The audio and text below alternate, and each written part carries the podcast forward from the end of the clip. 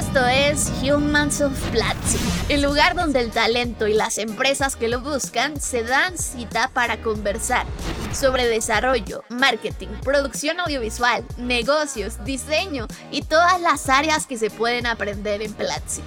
Hemos puesto en la misma mesa a un talento joven de Platzi junto con un profesional senior. Ambos de la misma industria, ellos tendrán una conversación sin mediadores y a través de sus propias curiosidades descubrirán de qué es capaz el peso de la experiencia de un profesional y la visión novedosa de un joven estudiante. En esta oportunidad, Lady Bolívar, Community Manager y editora de contenidos digitales, y Dianita Páez, Social Media Manager de Platzi, conversan sobre tips para luchar contra la frustración, retos y aprendizajes que les ha dejado el mundo laboral. Lo que escucharás es la versión inédita de esta charla.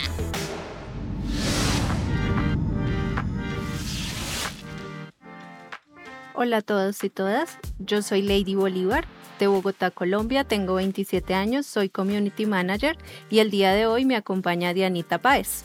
Hola Lady, ¿cómo estás? Bienvenida también a este Humans of Platzi. Te cuento que yo estoy algo, no sé si la palabra es nerviosa, más emocionada porque este es mi primer podcast, no sé cómo es para ti. Estamos igual. Pero bueno, creo que también eso nos une acá y nos trajo acá y es que las dos tenemos varias cosas en común, pero también historias súper diferentes para contar, que las dos trabajamos de alguna manera en redes sociales, hemos trabajado con marketing digital, eh, pero tenemos caminos muy distintos. Yo, yo te conozco porque, por supuesto, pues al estar detrás de las redes sociales de Platzi, eh, pues vemos mucho todo el tiempo conversaciones de nuestros estudiantes y por ahí también te conocí alguna vez y sé que tú no necesariamente empezaste a trabajar en redes sociales, sino que empezaste con otra carrera. Cuéntame un poco de dónde viene y, cómo fue este cambio para ti.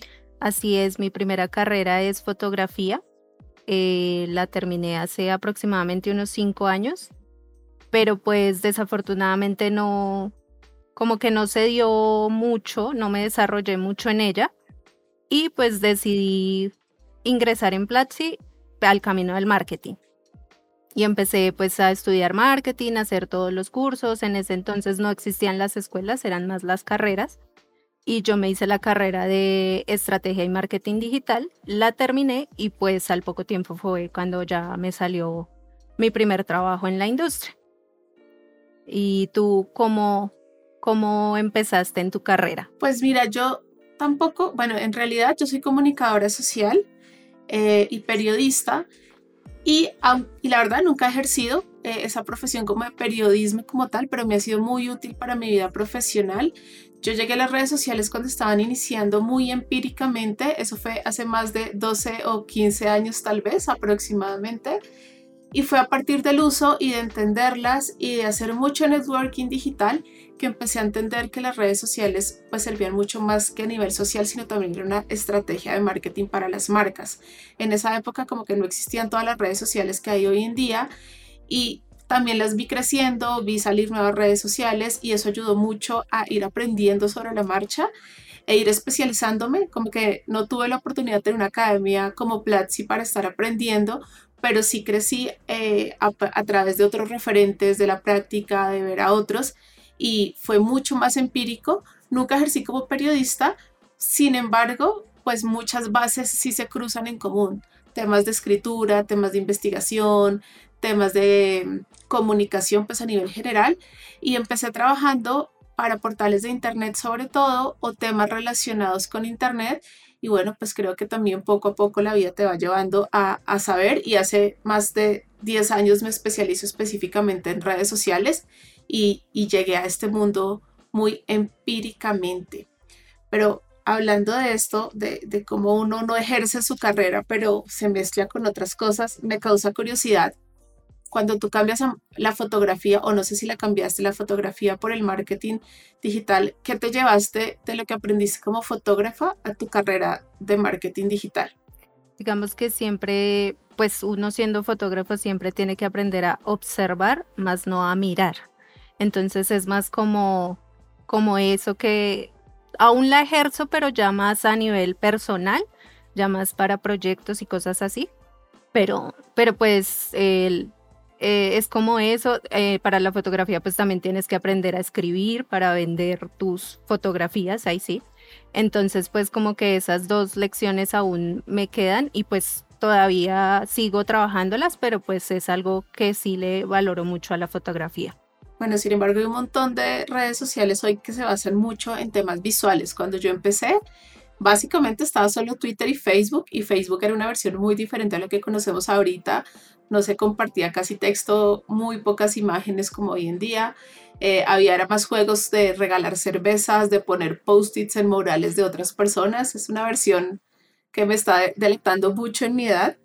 Pero, por ejemplo, ahora que las redes sociales sí tienen tantas opciones visuales, ¿has encontrado otro punto de vista para fortalecer tu carrera como fotógrafo?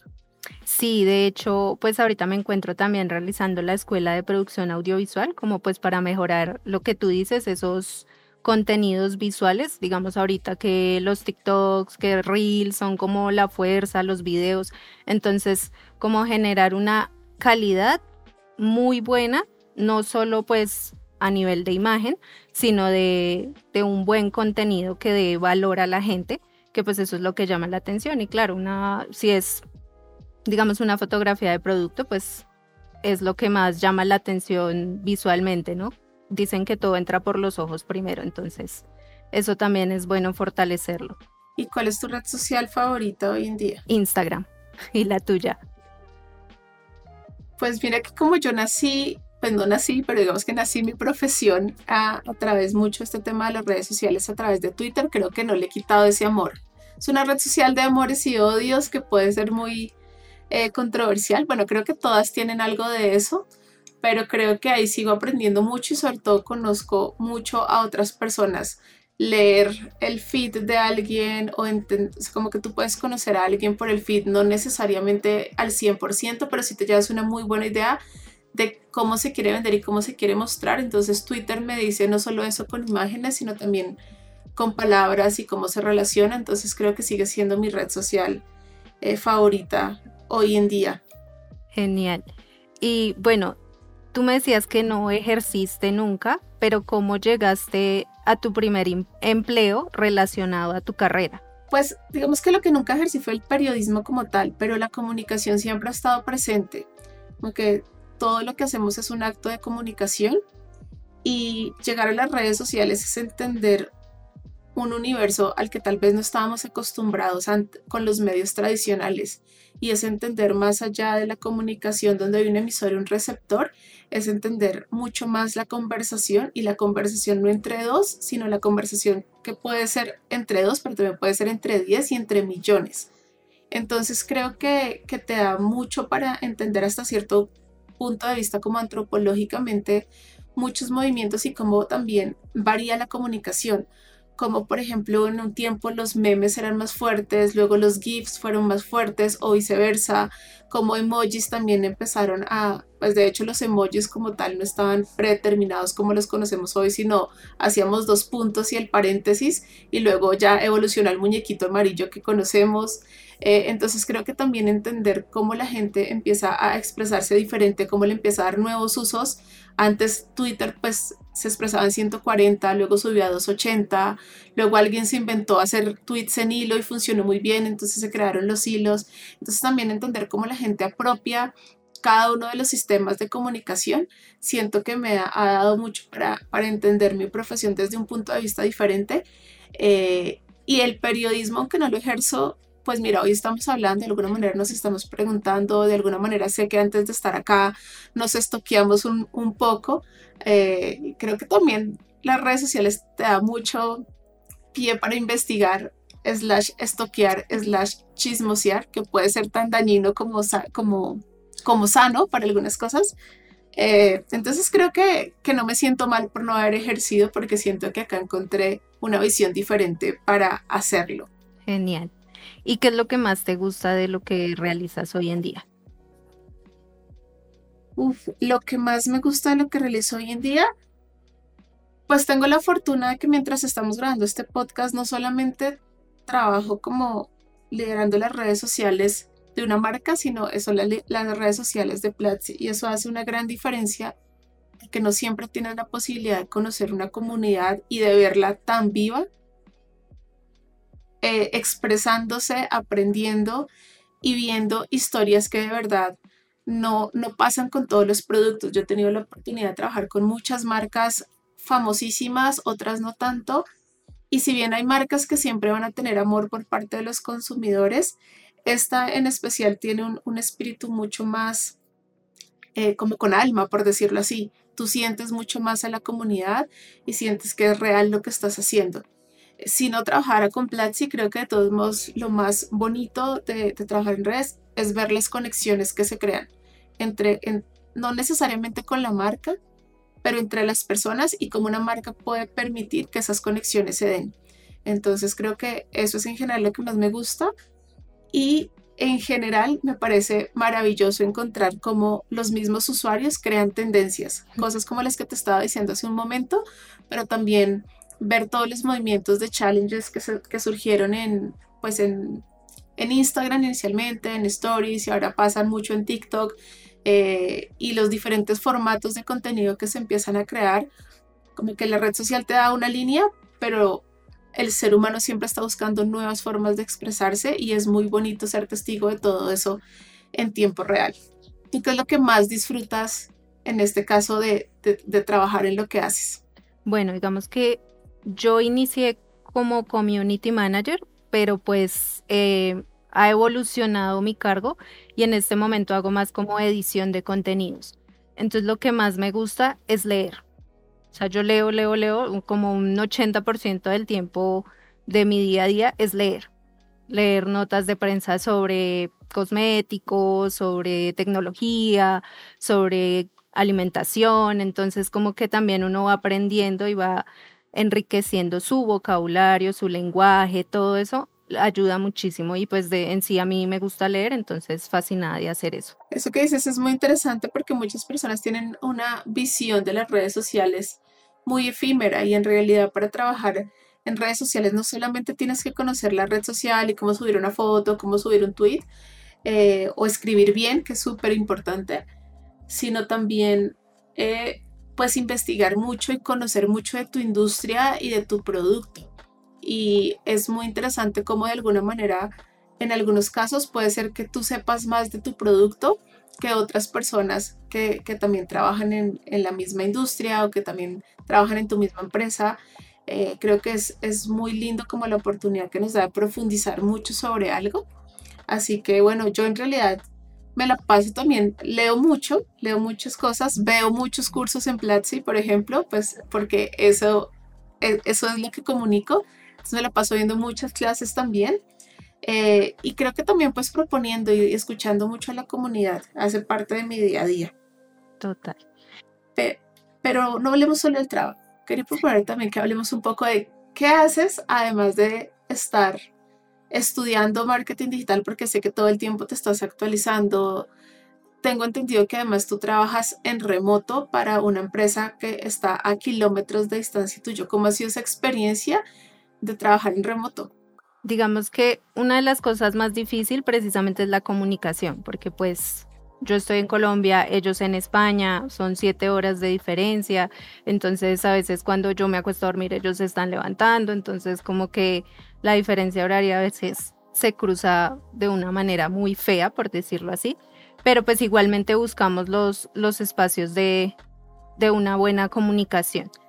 Eh, pero pues trabajar en remoto nunca había tenido la oportunidad y realmente es algo muy bueno porque pues yo trabajo mis horas y ya el resto pues lo tengo libre para hacer lo que tú dices, lo que me gusta, lo, no sé, estudiar o adelantar cosas de mis proyectos o cosas así. Entonces es, eso también es algo que agradezco mucho de poder trabajar en remoto. ¿Y a ti cómo te va trabajando en remoto? Además, yo creo que en tu caso el cambio de horario sirve un montón porque como que una jornada estás muy ocupada y luego la otra jornada queda súper libre. Yo no tengo, digamos, esa flexibilidad. Bueno, sí tengo la flexibilidad de tiempo, solo que no son tantas horas de diferencia como en tu caso. Acá también trabajamos en remoto full time y, y empiezas a valorar el tiempo de otra manera. como que los tiempos antes de la pandemia, con tiempos de traslado, el día a día, se volvía muy agitado. Ahora tengo la oportunidad de estar pues mucho más en mi casa, de compartir más con mi familia, de estar más tiempo con mi gato, pero sobre todo de dedicarle tiempo a, a cosas que me ayuden a desconectarme. Y suena un poco contradictorio porque trabajo en redes sociales todo el tiempo y en internet, pero disfruto mucho y necesito de alguna manera en mi día a día buscar acciones que me ayuden a desconectarme precisamente por la carga de información y la carga mental que puede traer internet. Eh, la infoxicación que llaman, creo que es importante también buscarse espacios para la desconexión como para la inspiración. Entonces yo tengo algunas actividades y hobbies muy manuales, digamos que tú tomas fotografías, a mí me gusta cocinar, me gusta bordar, me gusta pintar, eh, entonces eso es un poco como a lo que le, no le dedicaba tanto tiempo antes y ahora he tenido la oportunidad de hacerlo más, incluso a leer, no desde una pantalla, sino también leer más libros tradicionales en papel.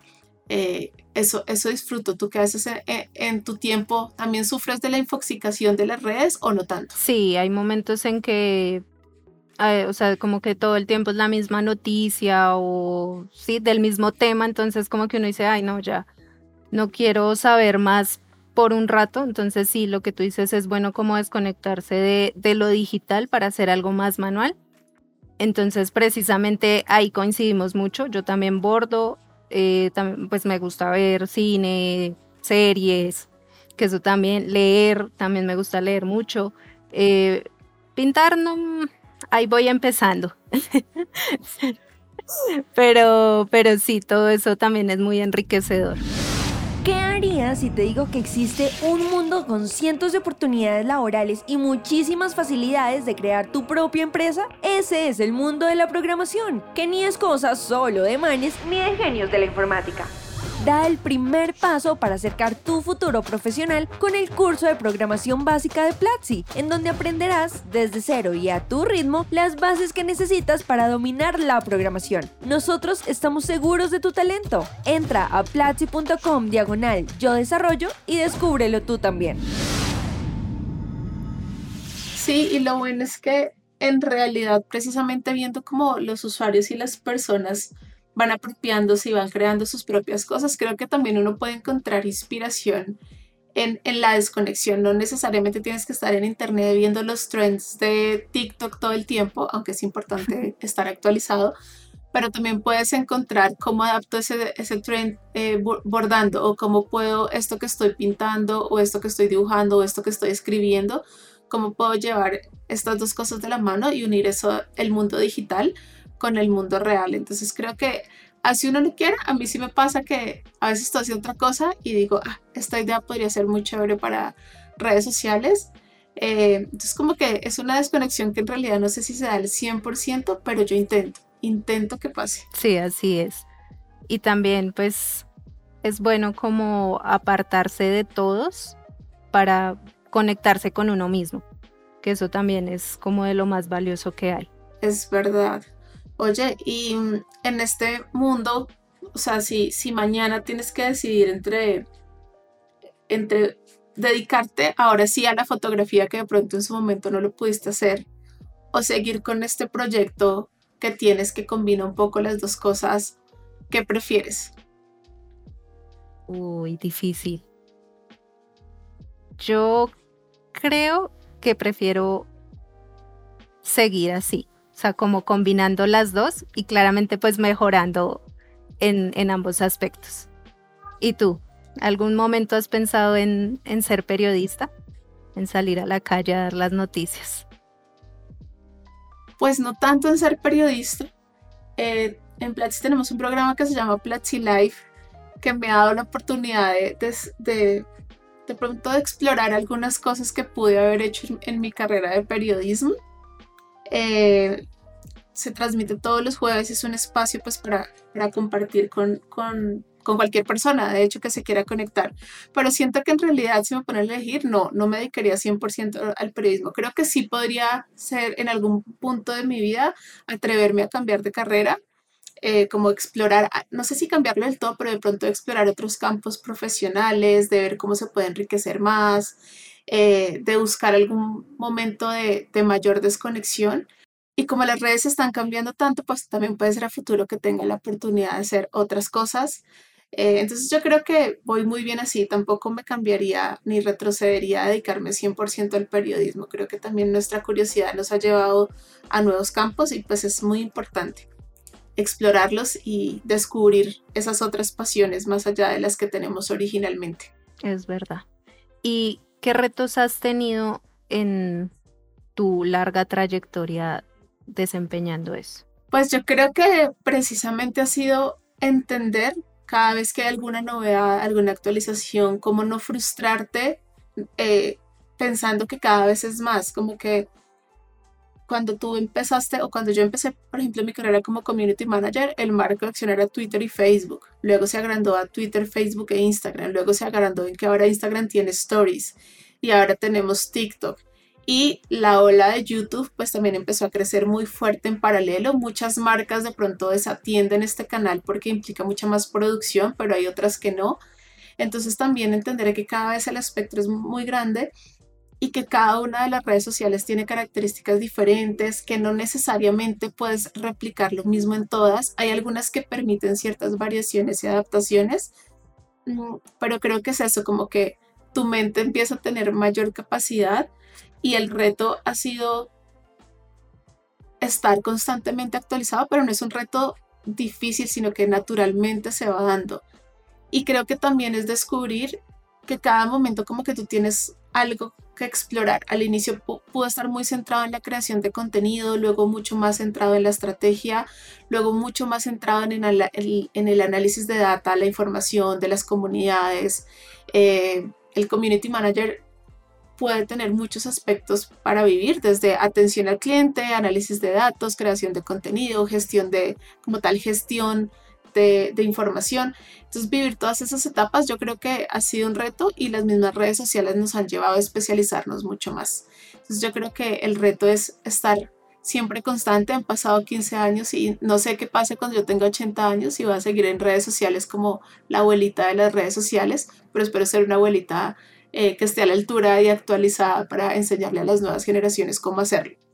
Tú de cambio eres muy joven, así que no sé cuáles han sido tus retos y sobre todo qué quieres, qué quieres que pase luego para ti.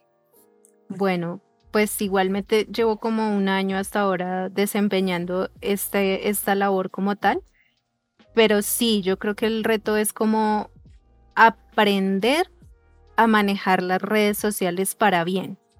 Entonces, que tú no te equivoques, no sé, porque dijiste algo que no incluye o que excluye a una persona de cierto tipo y que se molestan y entonces no sabes cómo manejar esas crisis. Entonces, eso también como las emociones, aprender a manejarlas para que no te cargues de negativismo, de que todo lo haces mal o no te salió como querías y entonces ya mandas todo al carajo. Entonces es como aprender a manejar las emociones y a comunicar de forma correcta. Esos son como grandes retos. En eso tienes toda la razón, como que es muy importante el desarrollo de la empatía y en la medida en que más tiempo estás acá, más lo desarrollas y entiendes a las entiendes desde a los trolls como a las otras personas que no lo son.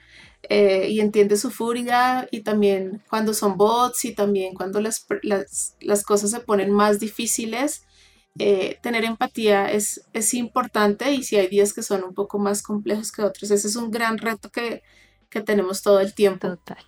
Oye, y igual estás empezando hace muy poco, pero ¿Qué son esas cosas que tú crees que te hubieran hecho el camino más fácil? Esas tres cosas que tú dices me hubiera gustado aprender o saber antes de empezar para que las cosas fueran de pronto por un mejor ritmo y mejor. Eh, bueno, digamos que no tanto como en el ámbito laboral, sino en general en aspecto de mi vida y demás, como la seguridad en mí misma. Porque pues uno siempre, siempre va a estar esa inseguridad de no soy buena en esto o no sirvo para esto. Entonces, digamos que yo creo que eso también fue uno de los aspectos que no me dejó desarrollar tanto en la fotografía, que era como ver que los demás avanzaban y yo estancada y no daba y no daba, entonces pues también por eso fue como buscar otra alternativa. Eh, ¿Qué otra cosa? Como aprender a decir no y a parar, porque hay momentos en que uno se carga. O sea, hacer, hacer, hacer, o solo trabajo, trabajo, trabajo y se olvida de la familia, se olvida de lo que hablábamos de nuestros ratos de desconexión, de, no sé, leer, salir al parque y respirar, porque pues trabajar en remoto también es estar todo el tiempo en la casa y venimos dos años de estar encerrados, entonces como que a veces se nos olvida que hay que salir a tomar el sol para como que despejar la mente. Entonces yo creo que esas son como las dos lecciones que, que me hubiera gustado aprender antes. ¿Y a ti? Yo creo que pues no sé si me hubieran gustado aprender antes, pero de pronto que me han ayudado a avanzar, es entender que puedes hacer networking digital tan efectivo o incluso más efectivo que el presencial a través de canales digitales. Eh, se vale pedir ayuda, se vale contactar al otro, se vale admirar a otras personas y escribirles sin pena y creo que el medio digital te permite hacerlo de una manera pues muy fácil que a nivel presencial es mucho más complejo. Entonces creo que el networking digital hay que valorarlo, apreciarlo y sacarle el mayor provecho que, que, podamos. Otra cosa tal vez sería eh, que para estar conectados hay que estar desconectados también y que necesitamos el tiempo para, para nosotros, para pensar en todas esas cosas, eh, ya sea digitales o no que hacemos, pero también para recargarnos y, ver las cosas con una perspectiva pues diferente a, la que tiene el día a día, a, solo ver hashtag y trending topics y cosas por el estilo, sino empezar a, ver más a los seres humanos y eso lo logras mucho pues no es encontrando otros espacios de desconexión y de inspiración, ir a un museo, ir a un teatro, ir al cine, esos, ese tipo de cosas también es estar conectado con, tu futuro y con lo que puedes proponer a tu audiencia digital. Y tal vez lo otro sería entender que los datos pueden ser tanto cuantitativos y cualitativos. Y esto puede ser obvio porque como que siempre nos lo han dicho, pero es cómo puedes cruzar ese, ese tipo de variables. Cuando construyes comunidades digitales, tienes un montón de usuarios diciéndote cosas, pero también tienes números que están moviendo un negocio por detrás.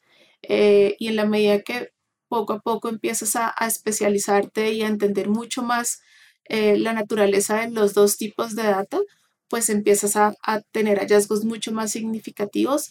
Así que escuchar mucho a la gente para esa data cualitativa y entender los algoritmos que yo sé que nos hacen sufrir un montón porque cambian a cada rato, pero en realidad no son tan diferentes a, a como siempre han sido. Y es entender cómo, cuáles son tus métricas clave para poder crecer. Así es que esas serían, las, esas serían las, las mías. Y hablando de, de, aprendizaje y de las cosas que nos hubiera gustado salvar antes también, ¿qué cosa te hubiera gustado aprender antes? O mejor, ¿qué curso salvarías, por ejemplo, de Platzi si se acabara el mundo? ¿Qué curso? Uy, difícil. Difícil, pero... Hay muchos, Sí. Yo escogería el curso de storytelling. Aprender a contar historias es de lo más importante. Me dejaste sin, iba a decir exactamente el mismo. El, el de storytelling de César Fajardo me vuela la cabeza. Creo que de, por sí él es un gran narrador de historias y contador de historias. E iba a hacer la misma recomendación, así que ahora no sé, creo que solo me queda recomendar mi curso. No mentiras, en realidad hay muchos cursos en, en Platzi para salvar. Eh, creo que también en esa misma onda y, de César es, muy bonito el de desbloquear tu creatividad, además es un audio curso, pero entonces también puedo rescatar, rescatar eh, uno que tiene Daniel Granata sobre creatividad, porque creo que nos enseña, es toda una saga de creatividad, no solo es un curso, son tres cursos diferentes, porque nos enseña literalmente que cualquiera puede ser, cualquier persona puede ser creativo y cualquier persona puede ser creativa. Y cuando tenemos esos momentos de desconfianza, como el que tú decías, saber que tenemos alternativas, que podemos tener como otras formas de hacer las cosas y de ver el mundo, creo que eso es súper valioso. Así que entonces yo me iría con, con esa saga. Si mañana se acaba todo, lo salvo para que todos seamos lo suficientemente creativos y podamos resolver cualquier problema. Eso diría yo. Me gusta. Bueno. Oye, antes de irnos, antes de irnos, eh, pues sé que tú estás acá en Colombia. Bueno, yo también estoy en Colombia para los que nos están escuchando, pero hay muchas personas que de pronto están dudando y no saben qué hacer porque su carrera no les está funcionando, porque su carrera no, no les está dando de pronto lo que querían. ¿Qué consejo les puedes dar tú a esas personas que así como tú en algún momento encontraron frustración y no encontraron lo que querían y como ahora pues si tienes algo que, que te puede ayudar a combinar las dos cosas, ¿qué mensaje les das? Como buscar lo que, no solamente lo que te guste o lo que te apasione, sino eso que te rete y te haga mejor cada día. Como buscar, buscar, buscar. O sea, yo sé que a veces no es fácil, pero hasta que encuentres esa conexión ideal, que digamos en mi caso pues complementa la anterior con la, con la actual, o simplemente empezar de cero, es como no tener miedo a empezar de cero, pero hasta que encuentres lo que realmente te llena el alma al hacer las cosas. ¿Cuál, ¿Qué consejo les dejarías tú? Bueno, yo a las personas sobre todo que están empezando les digo que, mm, que el camino es largo pero siempre nos va a traer satisfacciones y que en la medida en que todo el tiempo estemos buscando nuevas formas de aprender, de crear y de aportar lo mejor que, que nosotros sabemos hacer, pues siempre va a funcionar. No, no siempre somos buenos en absolutamente todo, pero si desarrollamos esas habilidades en lo que, en lo que sí somos muy buenos, siempre vamos a, encontrar nuevas formas de hacer las cosas. Ese sería como mi, mi último consejo antes de despedir este Humans of Platzi, que además me siento muy honrada de, ser parte de él y que hoy en día ahora somos dos personas acá, estudiante versus versus estudiante, porque los dos siempre vamos a estar estudiando. Así. Así que me encantó hablar contigo hoy en este Humans of Platzi y espero que nos sigamos encontrando desde las redes sociales, compartamos un café, compartamos un bordado y que las personas que nos estén escuchando y también tengan cosas que compartirnos y tengan una experiencia en común o quieran algún consejo, guía o hacer networking, pues que nos escriban. Así es, fue un placer compartir contigo y encontrar como tantas cosas en común que lo que tú dices más adelante nos lleve a un café, un bordado o demás. Genial, muchas gracias.